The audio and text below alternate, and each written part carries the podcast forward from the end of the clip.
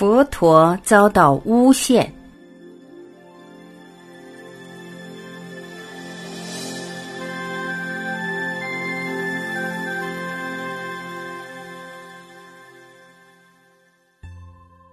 有关央觉摩罗成为比丘的消息，很快便传遍城中，居民都松了一口气。邻近的国土也闻得这杀人犯被感化的消息，因而对佛陀和他的僧团更为敬仰。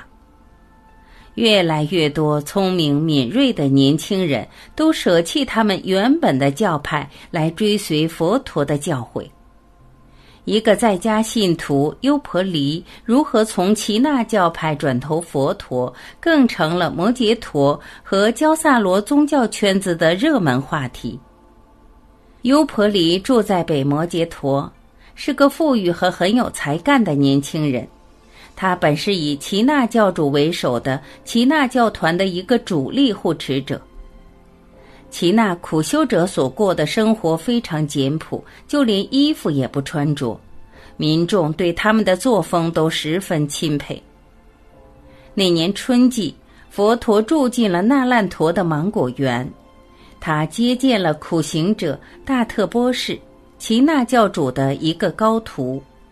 在与大特波士的交谈中，佛陀得悉齐那的徒众从不谈及业，而只谈罪。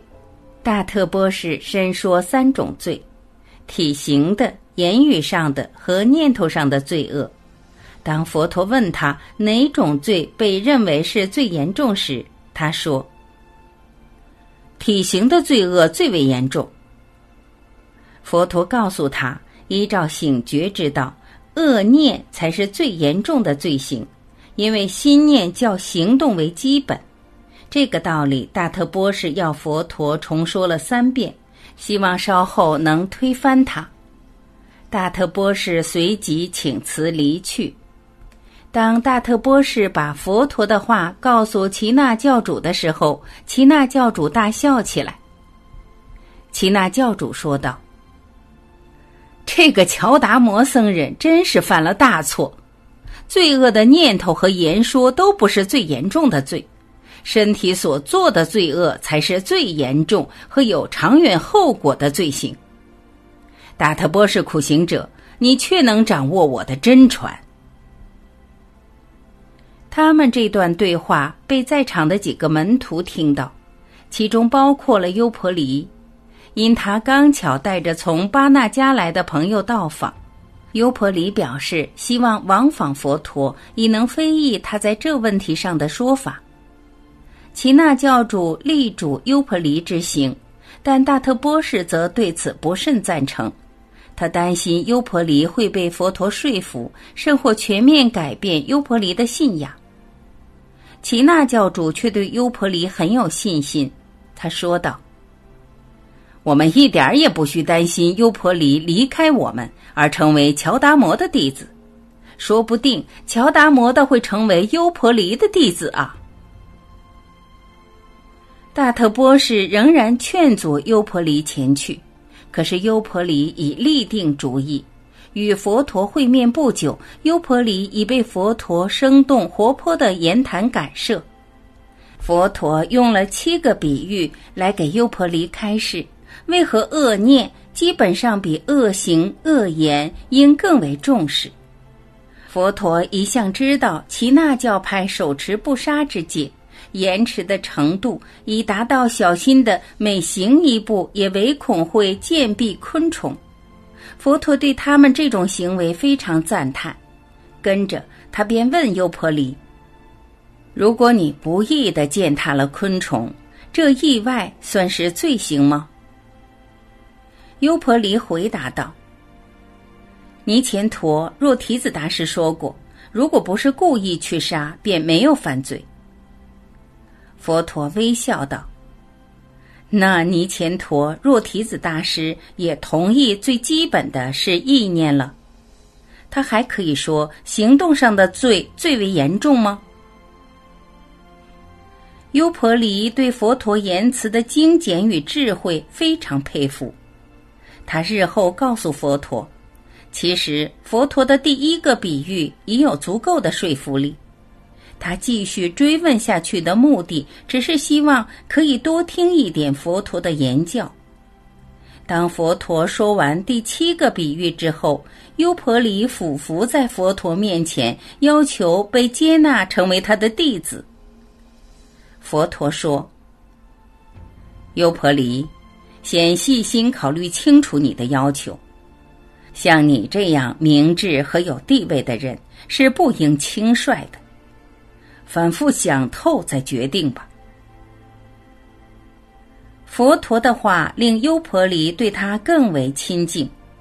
他看到佛陀全不看重是别教信徒转投他的门下，以增长自己的声誉，从没有一个精神领袖曾叫他再三考虑才加入教团。优婆离答道：“世尊，我已想清楚了，请让我皈依佛法僧。”我很感恩和庆幸找到真的正道。佛陀说：“弟子优婆离，你一向都是耆那教团的主要护持者。虽然你现在皈依了我，但请你不要停止对他们的供养。”优婆离说：“师尊，你真是高洁。”你胸怀广阔，一点都不像我曾遇过的其他导师。当大特波士把优婆离转投佛陀门下的消息告知尼乾陀若提子，他不相信这会是事实。他亲自到优婆离家里证实后，才相信是真的。在摩羯陀和焦萨罗接受醒觉之道的人与日俱增，比丘们到舍卫城探访佛陀时，都把这个喜讯告知佛陀。佛陀对他们说：“不管接受大道的信徒数目增多是好是坏，最重要的还是要看比丘们是否精进修行。我们不要执着成功或失败。”我们对待幸与不幸，都应本着平等之心。一天早上，正当佛陀和比丘准备出外乞食，几个警卫闯进奇缘精舍，说有命令前来搜寻一具女尸。比丘们都感到惊讶，不明白为什么他们会来寺院林地找女尸。巴蒂耶尊者询问后，知道女死者名叫孙陀利，是舍卫城一个大教团的成员。比丘们都发觉这名字属于一位近期时有参加法会的妙龄女子。虽然比丘们都告诉警卫，在这里不可能会找到她的尸体，但他们仍坚持要搜查。出乎众人的意料。他们竟然在佛陀房子附近地下的浅处掘出了女尸。警卫带走女尸后，佛陀便告诉比丘如常到外面乞食，主于专念。他这样对比丘们说：“那天稍后，孙陀利教团的团友扛着他的尸体在城内到处游行，高声嚎哭。他们不时会停下来，向众人呼喊道：“这就是孙陀利的尸首，他支离的身体被发现在奇缘精舍的一个浅穴。那些自命清净无染、属于世家贵族的僧人，把他奸杀藏尸，满口的慈悲喜舍和平等心都是假的。你们现在都可看到吧？”舍卫城的民众都很是困扰，就是最虔诚的一些信徒对佛陀的信心也开始动摇。别的信众则相信是有人栽赃嫁祸，专意破坏佛陀的清誉，因而也感到苦恼。其他自觉被佛陀威胁的教团更趁机对僧团诸多指责，比丘们到处都被人盘问嘲骂。虽然他们都尽量保持平静，注于专念，但这实在很不容易。新修行和年轻的比丘都感到被羞辱，因而不愿到城里乞食。一天下午，佛陀召集众比丘之后，对他们说道：“不公平的谴责随时随地都可能发生，你们不用觉得羞耻。只有当你们不继续精进修行、过清净的生活时，你们才应该真的感到羞愧。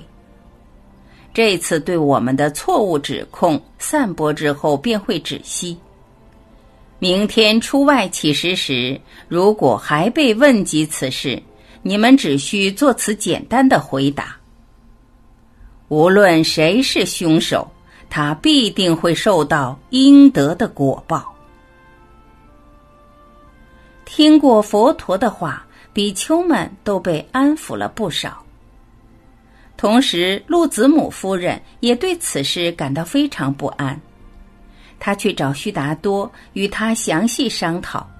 最后，他们决定私下聘请密探侦查真凶。他们又和支陀太子商议，获得他的帮助。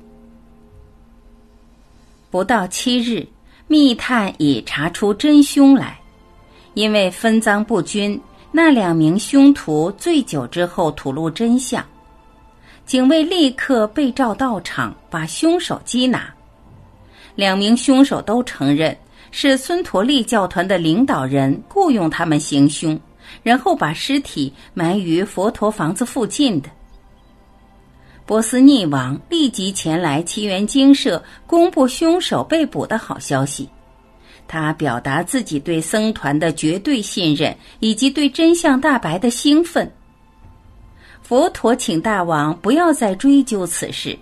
并说，此等罪行是需要人人降服嗔妒之后才可绝迹的。舍卫城的人民又重现对比丘的崇敬了。